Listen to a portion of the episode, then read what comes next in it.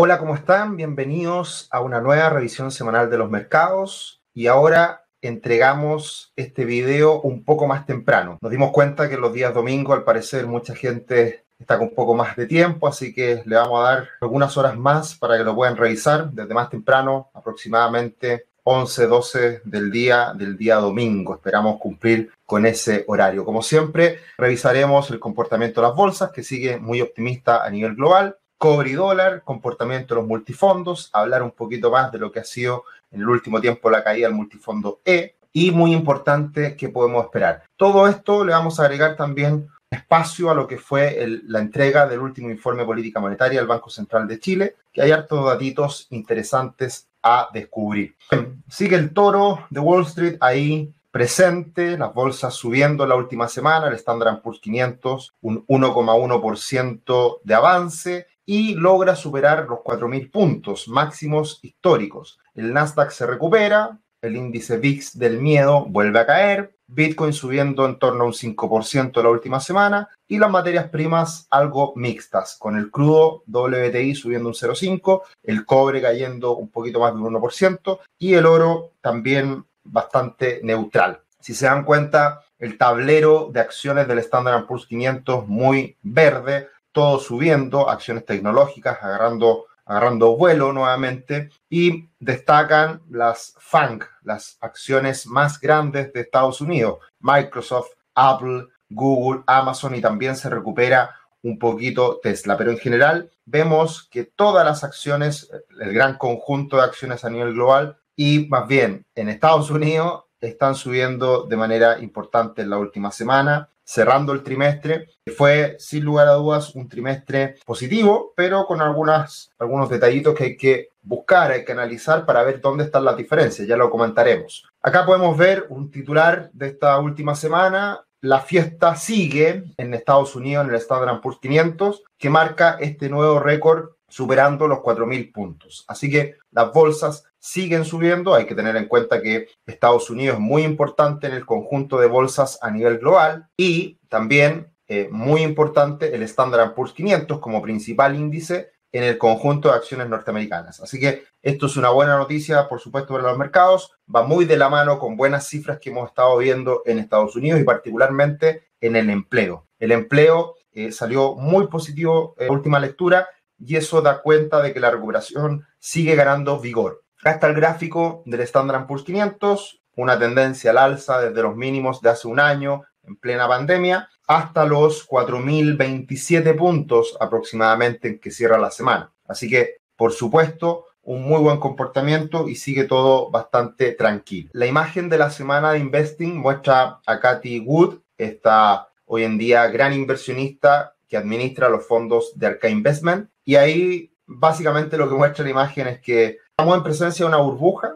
Eh, van a caer los precios en el futuro de estas acciones que han subido tanto en el último tiempo. Tiene la fórmula mágica Cathy Wood de seguir impulsando a acciones de innovación, de robótica, del genoma humano y todas estas acciones que son tan atractivas, sexys de cara al futuro, porque obviamente son empresas del futuro. La duda está y siempre ha estado en que si bien son empresas del futuro, hay que tener cuidado de las valorizaciones. El, caso ejemplar es Tesla, y, lo hemos comentado mucho en el último tiempo. Yo creo que Tesla va a ser una gran compañía, ya es una gran compañía y lo va a seguir siendo en el futuro. Sin embargo, en inversiones lo que hay que tener en cuenta es cuál es el precio que uno paga por una compañía para ver si realmente a uno le retribuye con las utilidades futuras en el pago de dividendos o el mayor crecimiento que pueda seguir teniendo esa acción. Y este es el comportamiento de uno de los fondos de Arca que ha vivido una corrección importante, está eh, en una zona de soporte siguiendo una dirección eh, muy parecida a la de Tesla. Tesla es en la gráfica en, morado que aparece ahí y, han tenido un comportamiento muy parecido. Yo creo que teniendo en consideración el comportamiento de los mercados, el impulso de la economía, la recuperación económica, eh, yo creo que estas acciones, a pesar de que sean más riesgosas y a pesar de que están quizás más burbujeantes, yo creo que van a seguir teniendo un buen comportamiento. Esta corrección era necesaria, la del último tiempo, de muchas acciones sexys, como les llamo yo, y muchas del área tecnológica, pero debiera seguir el año con un buen comportamiento de aquí en adelante, precisamente por los estímulos que están presentes. Si hacemos un resumen de lo que fue el primer trimestre, acá tenemos los principales índices norteamericanos, en donde hemos visto en el año alzas para el Standard Poor's 500 de más de un 6%, el Dow Jones más de un 8% y el Nasdaq cerca de un 2%. Ahí está la clave de lo que ha pasado en el último tiempo. Ha habido una rotación por eh, aumentar de precio las acciones de mayor valor, las más tradicionales, las que históricamente generan buenas utilidades, versus las acciones de crecimiento, como las acciones tecnológicas.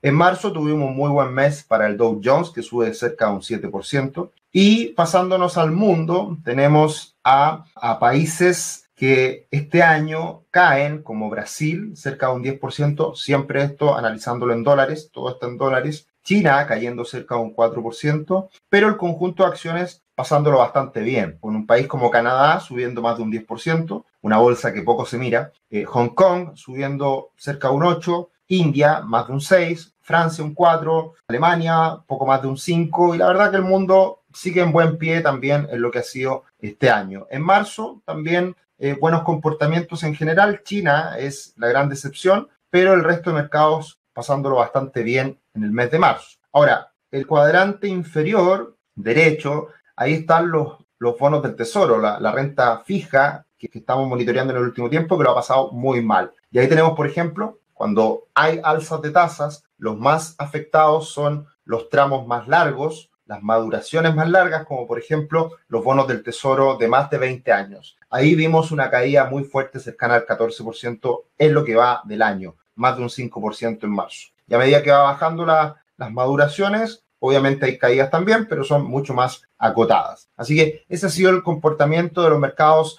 en este primer trimestre. Eh, todo en general bastante verde. Los únicos mercados que no lo han pasado todavía muy bien son China en, lo que va del año y también Brasil, que cae cerca de un 10%. Obviamente todo muy relacionado con, con el gobierno, con medidas que se han tomado en el último tiempo y también con la pandemia en el caso de Brasil. Esto es lo que les decíamos hace un ratito. Ha, se ha dado una rotación en los sectores de Estados Unidos, los sectores económicos de Estados Unidos ha dado esta rotación de buscar mayor valor. ¿Cuáles son los sectores que han subido más en el primer trimestre? Sector energético ligado al petróleo, que ha vivido una recuperación importante. Financiero, que se ha beneficiado por el alza de tasas. Consumo discrecional, eh, servicio de comunicación. Industriales, materiales, real estate. Standard Poor's 500, ahí está el comportamiento en, en el último tiempo. Y tecnología se queda un poquito rezagado Tecnología venía siendo los últimos dos, tres años siempre el puntal, siempre el sector que más subía, pero ahora se va quedando un poquito rezagado porque está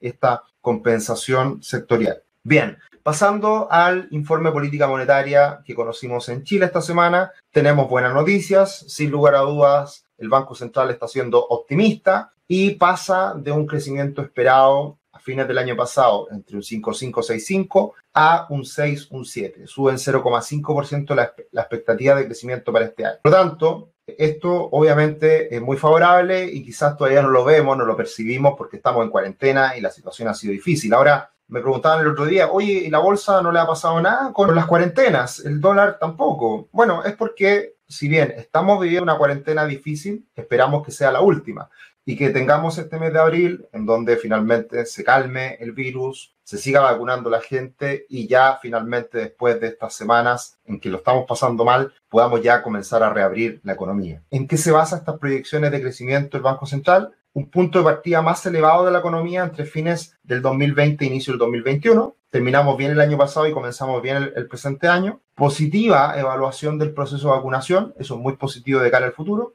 Escenario externo más favorable, que está directamente relacionado al comportamiento del cobre y de mayores exportaciones que podemos realizar al mundo. Y, muy importante, fuerte apoyo de las políticas fiscal y monetaria. Eso es clave y está pasando a nivel global. Y acá se critica mucho que no han habido tanta ayuda. De ahí vamos a, ver un, vamos a ver un gráfico interesante en ese sentido. La única duda que existe, que yo siempre le he manifestado, es la, es la inversión, que va un poquito más lenta de lo que se esperaría. Y eso yo creo que está directamente relacionado a la incertidumbre principalmente política, ¿ya? Y el Banco Central de Chile ha hecho algunas encuestas en el último tiempo que ha incorporado esto IPOM y ahí pregunta, ¿por qué razón cree que su empresa no realizará inversiones durante el 2021? Situación económica incierta, falta de demanda y situación política incierta. Esos son los tres factores que están impactando en la inversión y que por ende eso puede frenar un poquito el crecimiento económico que se está dando. Lo que les decía recién, impulso monetario, impulso fiscal. El impulso monetario es bajar las tasas de interés para que la gente pueda tener acceso al crédito, pueda endeudarse y de esa manera gastar más o invertir más en el caso de la empresa. El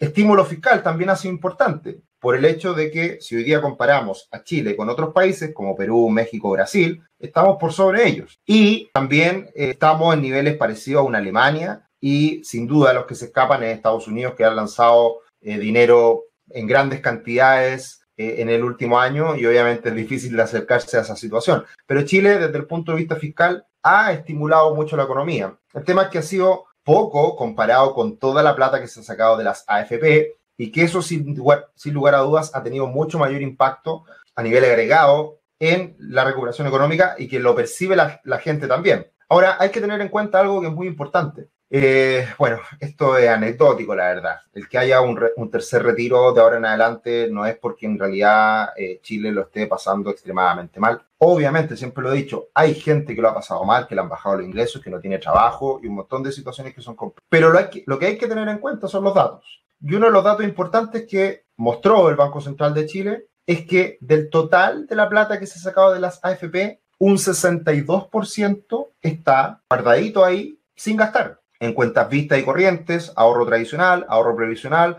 ahorro para la vivienda. 62%. ¿Qué quiere decir esto? En que obviamente ha habido gente que lo ha pasado mal y, necesita dinero. Y obviamente a esa, gente se le tiene que ayudar. El tema es que sacar la plata de la AFP por parte igualitaria para todo el mundo es eh, una medida muy popular, pero ineficiente porque de esa manera no estamos gastando hoy este dinero. Ahora lo podemos ver que mucha gente está ahorrando y probablemente esa plata la utilice para otros fines ya pasando la pandemia y que también no es malo. Pero hay que tener en cuenta que la focalización es lo complejo en la política pública, de que llegue la plata realmente a la gente que lo necesita. Y ahí podemos tener un dato concreto en que se estima más de un 60% de la plata no se ha tocado. Entonces esto también puede generar impulso económico a futuro. Así que eso hay que tenerlo en cuenta porque si hay un 62% en las cuentas corrientes, en cuentas de ahorro, ¿por qué debería ocurrir un tercer retiro? Bueno, es bien simple, el cajero automático que yo le he llamado de los políticos. Sacar platita de la FP, entregársela a la gente, vernos más bonitos de cara a las elecciones. No es más ni menos que eso. Así que hay que entenderlo como es, no hay que hacerse mayor problema, yo ya me aburrí de esta discusión, ya que saquen la plata que quieran, y hay que ser muy responsables nosotros con ese dinero y tratar de utilizarlo de buena manera para proteger nuestro futuro. De eso se trata todo lo que hemos, lo que hemos propuesto o conversado en, los últimos meses a partir de los retiros del 10%. Bien, como siempre, los dejo cordialmente invitados a nuestro canal de YouTube, que se suscriban, que nos den un me gusta, felices, buenos comentarios siempre, lo agradecemos un montón y que también nos sigan en otras redes sociales como Instagram y Twitter, arroba cetricio, arroba rubixcl. Encantados de poder acompañarlos en esta búsqueda de mejorar nuestras finanzas, de tener mayor tranquilidad financiera y esperemos todos ir por la senda de buscar mayor libertad financiera. Eso es lo que proponemos, eso es lo que queremos, eso es lo que buscamos. Espero se sumen a esa cruzada. Eh, aterrizando en el cobre y en el dólar, acá tenemos el cobre que sigue más o menos igual en este triángulo de lateralización, de espera, una fase de consolidación que siempre anticipa a una una continuación del comportamiento que ha tenido en el último tiempo, así que el cobre debería seguir una trayectoria al alza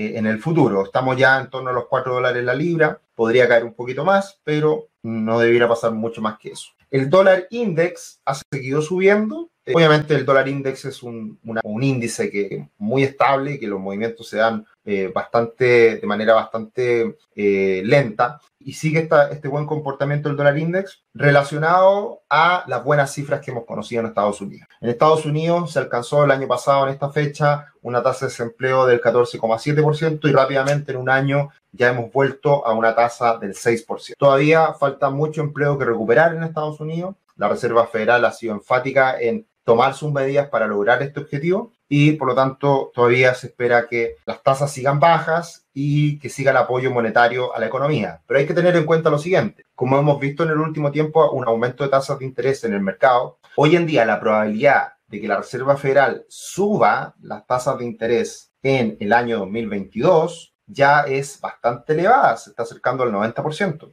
Hace solamente un par de meses atrás no existía ninguna posibilidad de que el próximo año cambiara la política monetaria de la Reserva Federal. Hoy en día es muy elevada esta probabilidad. Y este es una, un gráfico que vamos a estar monitoreando de cerca de aquí en adelante, a ver cómo evoluciona y cuándo vendrá esa alza de tasas de la Reserva Federal, ese cambio en la política monetaria. Porque cuando eso ocurra, los mercados hasta ahí llegaron y ya es muy difícil de que los mercados sigan subiendo. Así que va a haber que estar muy atento a, esta, a este gráfico. Dólar peso, el dólar en Chile muy estable en este canal lateral. Se recuperó el peso chileno en la última semana a pesar de las cuarentenas por la mirada muy optimista del Banco Central de Chile. Eh, aumenta la inflación también esperada, 3,4% para este año, así que también eso ayuda a que quizás Chile esté más cerca de una, de una alza de tasas, por ejemplo, que respecto a Estados Unidos. Y eso es positivo para el peso chileno, por ende bajista para el dólar. Los mercados de Chile y Brasil muy estables y ahí podemos ver que Chile sigue muy fuerte comparado con un, con un Brasil que ha corregido en el último tiempo. Así que el canal alcista de la bolsa chilena sigue presente y sigue con un mejor comportamiento que Brasil. Aterrizando en los multifondos, por supuesto, con máximos históricos de la bolsa norteamericana, con un buen comportamiento de la bolsa chilena, tenemos a los multifondos más riesgosos nuevamente en terreno positivo. la última semana subiendo el fondo A más de un 2% y en marzo subiendo cerca de un 1,6%. En el año más de un 5% tranquilamente. Pero a medida que bajamos en el riesgo, a medida que somos más conservadores, desde el B en adelante la cantidad de dinero en renta fija es alta todos esos multifondos se han visto más afectados por el alza de tasas del último tiempo. Y sin lugar a dudas, el multifondo E es el más, el, más afectado, perdiendo dinero durante este año. Y, y, son las situaciones normales que han vivido en el último tiempo en el multifondo E. Este gráfico es muy interesante porque el multifondo E pierde plata más o menos un 30% del tiempo por periodos cortitos, por periodos menores, en donde eh, es normal que, los instrumentos financieros se vayan readecuando y subiendo, corrigiendo, etc. A la larga, todos los multifondos están muy cerca de máximo histórico eh, hoy en día. Pero lo que ha pasado en el último tiempo en el multifondo E es que ha aumentado considerablemente la volatilidad. ¿Desde cuándo? Desde el estallido social. Desde el estallido social en adelante, si se dan cuenta, la volatilidad, es decir, meses muy negativos para el multifondo E y meses muy positivos ha sido la constante en el último tiempo. Y esto, como siempre, ¿qué es lo que se dice? Paciencia. Todo se tiende a normalizar. El tema es que hay mayor volatilidad y por lo tanto el multifondo E, que debiera ser el menos riesgoso, hoy día tiene mayor riesgo que en épocas pasadas. ¿ya? Así que eso solamente para tenerlo en cuenta. Eh, justamente han sacado eh, estadísticas en los últimos días de lo que ha sido el comportamiento de los multifondos en el último año. Eh, marzo, un mes bastante negativo por lo que hablamos de la renta fija, en lo que va del año, multifondo A y B muy positivo, el C prácticamente en cero y los más afectados D y E. La recuperación en los últimos 12 meses es fantástica, maravillosa, porque obviamente tenemos un punto de comparación muy bajo.